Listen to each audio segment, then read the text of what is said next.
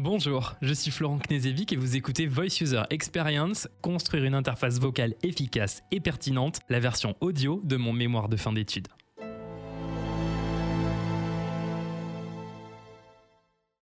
Partie 1. La voix comme mode d'interaction. Histoire de la vocalisation des interfaces. La voix est un des vecteurs les plus efficaces pour communiquer. C'est pour cette raison que les ingénieurs informatiques ont rapidement émis l'hypothèse qu'échanger des informations par la voix pouvait permettre de faciliter les interactions avec les machines. On entend quelquefois que la meilleure interface, c'est celle qui n'existe pas. Eh bien, si cette affirmation peut être remise en cause, il est vrai que les interactions homme-machine sont souvent la source d'un problème ou un besoin à laquelle la machine doit apporter une solution ou une réponse adaptée. Dans le cas de beaucoup de ces interactions, plus l'interface est transparente entre la demande et la réponse et moins elle nécessite de charge mentale pour son utilisateur, qui peut donc la consacrer à d'autres choses. C'est l'une des raisons qui favorise l'émergence des interfaces vocales.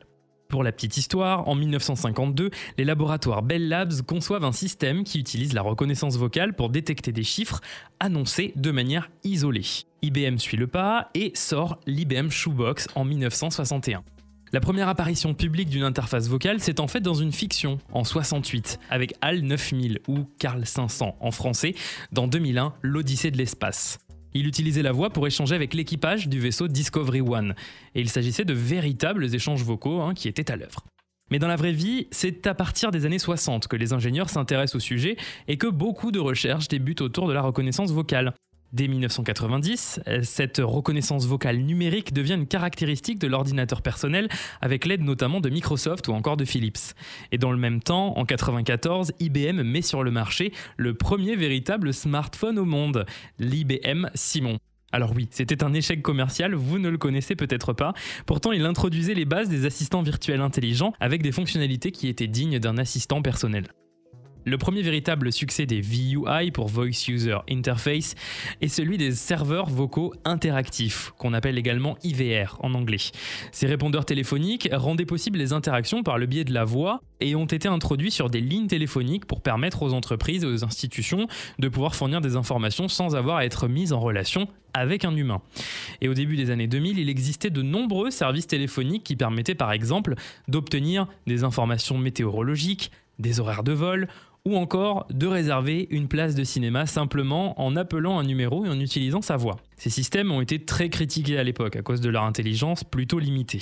Ils comprenaient des mots préconfigurés, mais quelquefois, l'énonciation de phrases plus complexes ou de scénarios non maîtrisés empêchait l'utilisation du service. En France, l'un des premiers à avoir mis en place un SVI, c'est l'opérateur Orange, qui utilise encore aujourd'hui ce système pour permettre aux usagers de gérer leur messagerie vocale. En 2011, Apple lance son assistant personnel, Siri, racheté alors un an plus tôt. C'est la première interface à exploiter à la fois une reconnaissance vocale avancée, un système de NLU, on reviendra sur ce mot tout à l'heure, et une synthèse vocale pour la restitution des réponses.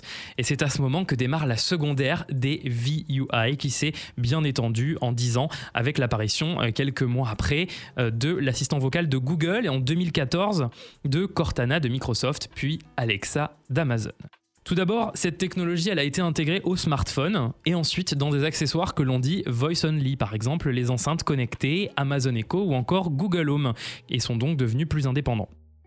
Lors de la conférence Google I.O. de 2018, où la firme présente ses nouveautés pour les années à venir et ses évolutions euh, technologiques, les ingénieurs de la firme ont présenté une technologie qui permettait à l'assistant de communiquer par téléphone à votre place, avec une démonstration de prise de rendez-vous avec un coiffeur. Et eh bien cette technologie, elle existe en version bêta aux États-Unis et ça montre l'intérêt des GAFAM pour améliorer les assistants et en faire des vraies conciergeries virtuelles. En 2017, le nombre d'utilisateurs réguliers d'assistants virtuels numériques par le biais de smartphones ou de périphériques dédiés était estimé à environ 1 milliard dans le monde entier. Malgré des études rarement mises à jour, on estime que le marché de la reconnaissance vocale devrait quant à lui connaître un taux de croissance annuel de 21% d'ici 2025. Abordons maintenant le sujet de la capture et de la compréhension de la saisie, c'est-à-dire le moment où l'utilisateur parle à la machine. Pour pouvoir engager des interactions par le biais de la voix, les interfaces vocales utilisent la reconnaissance vocale, qui a fait l'objet de beaucoup de recherches depuis les années 60. Les deux principales technologies à avoir permis ces évolutions sont l'ASR et le NLU. Alors l'ASR, c'est l'Automated Speech Recognition, c'est la capacité en fait à reconnaître les syllabes et les mots prononcés de manière C'est grâce à l'ASR notamment qu'un outil de reconnaissance vocale peut dire bah voilà l'utilisateur a prononcé ceci. Par exemple, si on écoute parler quelqu'un euh, dans un autre langage que le nôtre, on peut au moins écrire phonétiquement ce qu'il a dit. Mais attention, ça ne veut pas dire qu'on a une idée de ce que ça signifie. Et c'est là qu'entre en jeu le NLU, c'est le Natural Language Understanding. C'est un petit peu la partie intelligence artificielle d'un outil de reconnaissance vocale. L'interprétation qui permet, une fois les mots parfaitement retranscrits, eh bien de comprendre leur sens selon le reste de la phrase, le positionnement des mots, et qui sert parfois à affiner un petit peu cette technologie ASR lorsque l'algorithme a un doute sur les mots qui ont été prononcés. Bien que la compréhension de la requête ou euh, de l'input utilisateur est un élément primordial, quel que soit le support utilisé, les commandes vocales compliquent beaucoup la tâche en raison de la multiplication des possibilités de décliner chaque requête, avec des synonymes par exemple. Eh bien l'ASR et le NLU sont des outils clés pour performer sur ces problématiques. Les interfaces visuelles, euh, quant à elles, sont plus faciles à concevoir, puisque grâce aux contraintes que l'on peut imposer sur un GUI, avec des boutons, des formes, la hiérarchisation des informations, eh bien on va limiter les interactions. Au contraire, laisser libre cours à la voix, ça permet beaucoup plus de choses car les limites sont inconnues pour l'utilisateur. Il y a donc plus de variables à prendre en compte. La conception d'une interface vocale nécessite de comprendre toutes les subtilités de la parole, c'est-à-dire le langage parlé, le patois, les synonymes. Et elle n'est pas sine qua non, mais elle facilite grandement l'ergonomie du produit ou du service auquel elle est intégrée. On peut retrouver des contre-exemples hein, où des solutions alternatives ont été trouvées, pas toujours des plus efficaces. Prenons le cas d'étude UPS et Chronopost. Bonjour et bienvenue chez Chronopost. UPS et Chronopost, spécialisés dans la livraison de colis pour les particuliers et les professionnels, ont tous deux un service client téléphonique qui permet de suivre l'état de ces livraisons, programmer euh, de nouvelles ou poser des questions concernant les modalités de réception des colis par exemple. Lorsque nous appelons UPS, le serveur vocal interactif nous laisse indiquer par le biais de notre voix l'objet de notre appel. Quel est l'objet de votre appel? Vous pouvez dire programmer un enlèvement, trouver un point de dépôt, suivre un colis ou j'ai reçu un avis de passage. Il nous est indiqué des exemples de phrases que l'on peut prononcer. On peut considérer que c'est une bonne pratique, mais du coup, elles sont très exhaustives et très spécifiques. Par exemple, si l'on dit demander un enlèvement plutôt que programmer un enlèvement, la requête est alors inconnue du système. Pour Chronopost, l'interaction vocale est proposée avec une alternative tactile. Alors ça réduit les frictions, mais dans ce cas on peut se questionner sur l'utilité de conserver une commande vocale. Et ça peut même être contre-productif puisque ça peut induire en erreur à cause d'incompréhension ou de bruit ambiant autour de la personne. En résumé, là où les interfaces vocales ont pour principal défi d'apporter la meilleure réponse à une attente ou à un besoin exprimé par l'utilisateur, les interfaces vocales ont autant de travail sur la compréhension de la saisie de l'utilisateur justement avant de chercher à y apporter eh la réponse la plus appropriée. Il faut également replacer la requête dans son contexte. En utilisant un assistant vocal ou une enceinte connectée, l'utilisateur cherche à se simplifier la vie en général. Au lieu d'aller sur son ordinateur, rechercher le temps qu'il fera demain, une simple phrase peut lui permettre de savoir s'il pourra prendre son vélo ou s'habiller en short. Et ça, tout en continuant ce qu'il était en train de faire. Mais quand il passe par la parole pour poser une question, et ce en le faisant régulièrement, il y a une certaine familiarité qui se crée. Les phrases se font plus courtes, elles utilisent des raccourcis. Et c'est à ce moment-là qu'il est nécessaire pour un assistant vocal d'avoir ce que je qualifierais euh, de mémoire en fait. Avoir de la mémoire, c'est se souvenir des précédentes requêtes et des besoins que l'utilisateur a eu auparavant. Parce que pour l'utilisateur, euh, il semble évident que lorsqu'on souhaite obtenir la météo, on s'intéresse à celle de sa ville et non une autre, sinon on le préciserait. Eh bien, l'intelligence artificielle doit permettre d'être en possession de ces informations pour pouvoir répondre au mieux à la demande. Et pour réduire les problématiques liées à cela, on peut utiliser deux astuces. La première, c'est demander à l'avance les informations. C'est ce que fait Google, hein, par exemple, avec son assistant, puisque l'on peut pré-remplir à l'avance des informations euh, liées, par exemple, à son lieu de travail, à la localisation de l'enceinte. Et puis, il faut savoir aussi, bien entendu, que les GAFAM ont cet avantage de posséder beaucoup d'informations sur nous, donc elles peuvent les réutiliser, puisque les comptes sont multiservices.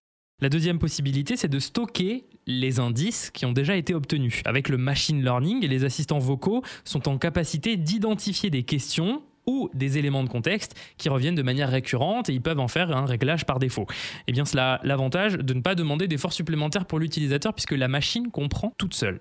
Prenons un cas d'étude de quelqu'un qui n'a vraiment rien compris. C'est Clippy, le petit trombone que vous aviez dans Microsoft Office. Il est apparu en 1996 et c'est l'un des tout premiers assistants virtuels à avoir été conçu pour le grand public.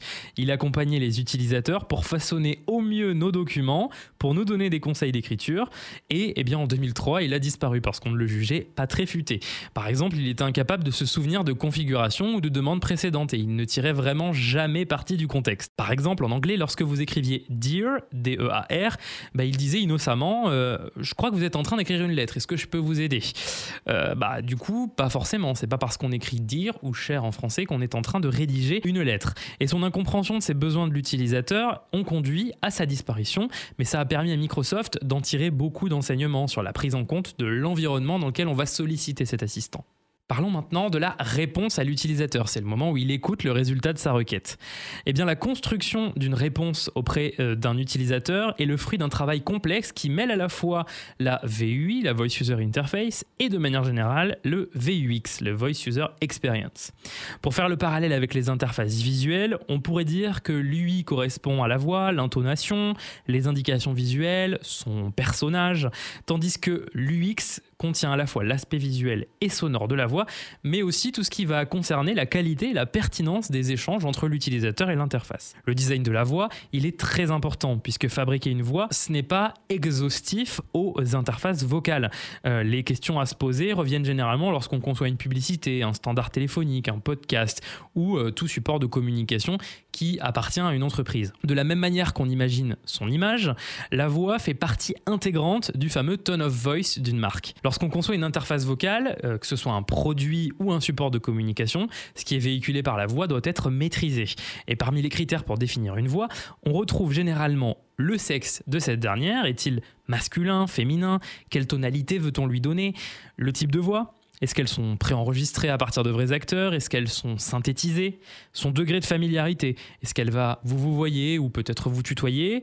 L'utilisation formelle? Ou informel du langage, par exemple si l'on souhaite privilégier un langage parlé ou écrit du naturel ou pas du tout. Et puis également la personnalité. Euh, est-ce que c'est une interface très formelle comme un concierge ou plus légère comme un ami, un compagnon, un collègue? Eh bien le ton de la voix va être différent selon les fonctionnalités et les usages proposés. Un assistant vocal qui réalise des tâches professionnelles aura une âme complètement différente de celui d'un jeu vidéo. Le choix d'une voix, ça se fait avec beaucoup de réflexion. Ça peut même faire l'objet de tests. Les utilisateurs vont potentiellement échanger quotidiennement avec la voix et il vaut mieux pour vous et pour eux qu'elle soit agréable, de la même manière qu'elle doit générer de l'empathie auprès d'eux, car lorsque l'utilisateur aura un problème, il ne faut pas qu'il blâme l'interface ou qu'il arrête carrément euh, de l'utiliser s'il ne se sent pas accompagné. Dans l'ouvrage Designing Voice User Interface, Cathy Pearl, design manager chez Google, explique que faire croire aux gens qu'une VUI ou un chatbot est un humain, c'est une erreur.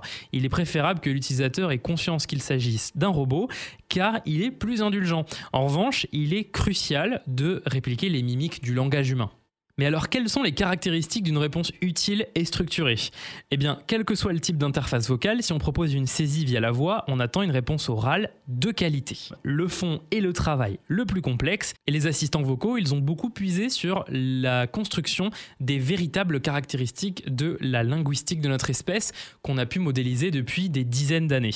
Et puis, euh, de la même manière que les critères de Bastien Escapin en ergonomie, on se réfère généralement, pour valider la construction de phrases parlées, au maximum de Paul Grice qu'il a rédigé en 1979. Il y en a quatre. La première, c'est la quantité, c'est-à-dire que votre contribution doit être aussi informative que nécessaire, mais pas plus que nécessaire. Par exemple, si on vous demande un dimanche quel est le supermarché le plus proche et que vous savez que celui-ci est fermé, vous pouvez dire ah bah, le supermarché se trouve à deux rues à droite. Mais c'est une mauvaise façon de faire. La bonne serait de dire le supermarché se trouve à deux rues à droite, mais il est fermé le dimanche. La maxime de qualité explique que votre contribution doit être véridique, c'est-à-dire ne dites pas ce que vous croyez être faux ou ce que vous n'êtes pas sûr de savoir. Par exemple, si une personne vous demande le score du match PSG-OM et que vous ne l'avez pas vu, vous pourriez dire que c'est le PSG qui a remporté le match, mais vous ne le savez pas. Donc dites simplement, je ne sais pas quel est le score.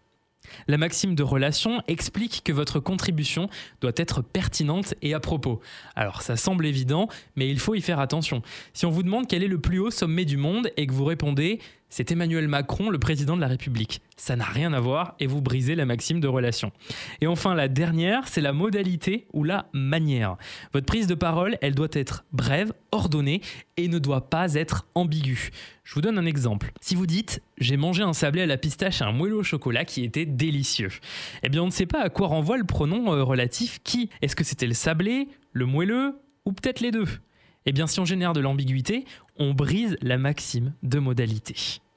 Ça peut sembler évident lorsqu'on crée les schémas d'interaction avec une interface vocale, mais le respect de ces quatre maximes, il est primordial pour éviter les incompréhensions et puis garder des conversations sensées qui ne nécessitent pas d'interaction supplémentaire et qui pourraient donc générer accessoirement de la frustration. Ce qui fait la différence entre les assistants vocaux et les autres interfaces, c'est l'aspect conversationnel, c'est-à-dire avoir un échange qualifié et détaillé avec une intelligence artificielle, et ce généralement en plusieurs tours, c'est-à-dire euh, en plusieurs requêtes enchaînées. en fait, c'est tout ce qui va euh, ressembler à une véritable discussion. Le conversationnel, eh bien, ce n'est pas exclusif aux assistants vocaux. On retrouve cette technologie notamment avec les chatbots. Ça permet aux entreprises de concevoir des produits 100% autonomes, sans intervention humaine ou encore de gérer un service client. Échanger avec quelqu'un, humain ou interface virtuelle, c'est une tendance qui est en hausse dans le domaine du marketing et de la relation client. Et avec l'essor des messageries instantanées, les services après-vente ont mis en place ces chatbots au profit des services téléphoniques.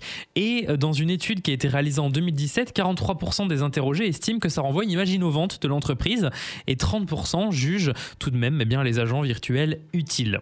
Mais pour être efficace, euh, cette VUI doit aussi mettre en place un échange conversationnel. Alors on s'accorde à dire que c'est mettre une conversation dans son contexte. On converse. Alors pour cela, il est nécessaire de euh, tenir trois paramètres la personne que l'on a en face de soi, le contexte dans lequel on échange et ce qui a été dit précédemment, soit de manière directe, les tours précédents, ou indirecte. Ça peut être même quelques jours plus tôt. Au sein d'une même conversation, l'utilisation d'informations explicitement indiquées par l'utilisateur pendant les tours précédents, c'est-à-dire les, les requêtes qui précèdent ce même échange, permet de faire gagner du temps et de mieux qualifier les réponses apportées.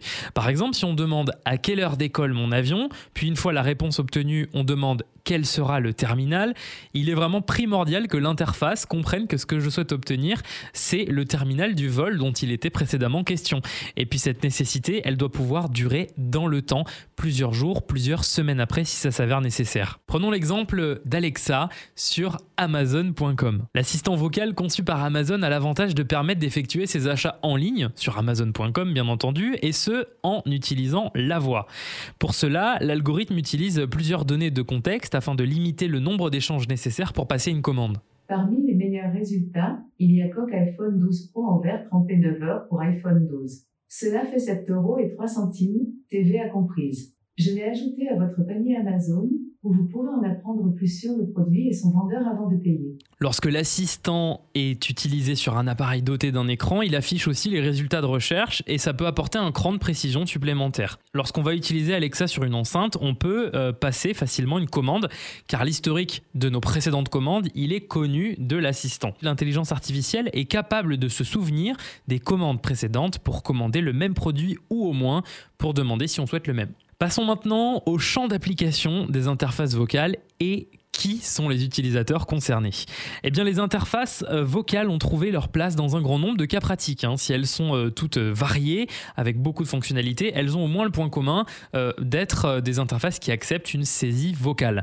La plupart du temps, il y a un retour audio, hein, comme les assistants vocaux, mais certaines ne proposent qu'un retour visuel, comme par exemple la reconnaissance vocale lorsqu'on va saisir du texte sur un logiciel de traitement de texte. On retrouve les interfaces vocales dans beaucoup de domaines, notamment donc les assistants personnels, Siri, Google Assistant, Alexa, les enceintes et euh, dispositifs sonores, avec par exemple les enceintes Amazon Echo ou encore euh, les home cinéma, les outils de synthèse vocale qu'on retrouve sur iOS, le TTS sur Windows, etc., les serveurs vocaux interactifs dont on a parlé plus tôt, les callbots, c'est ces fameuses technologies qui permettent d'appeler à votre place, la traduction en temps réel, l'automobile, l'accessibilité avec notamment des outils pour faciliter la prise en main d'interfaces pour par exemple les non-voyants, dans le domaine militaire, médical ou encore juridique.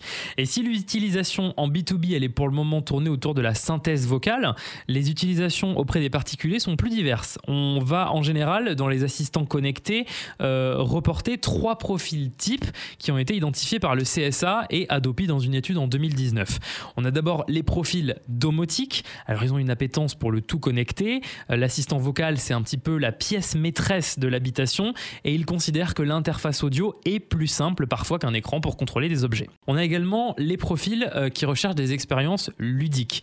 Donc ils sont vraiment dans une logique de découverte, d'expérimentation. C'est particulièrement marqué chez ces profils et notamment lorsque ce sont des foyers avec enfants.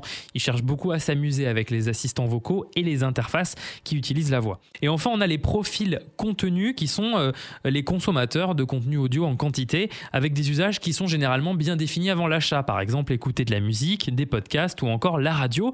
Et la commande vocale fait office d'une extension logique pour cet usage. Et malgré ces profils très variés, l'étude a quand même relevé des points communs entre ces trois segments d'utilisateurs. C'est qu'ils ont généralement une forte consommation de contenu audiovisuel et que parmi toutes les pratiques des enceintes connectées, l'écoute de la musique est souvent la fonctionnalité la plus répandue.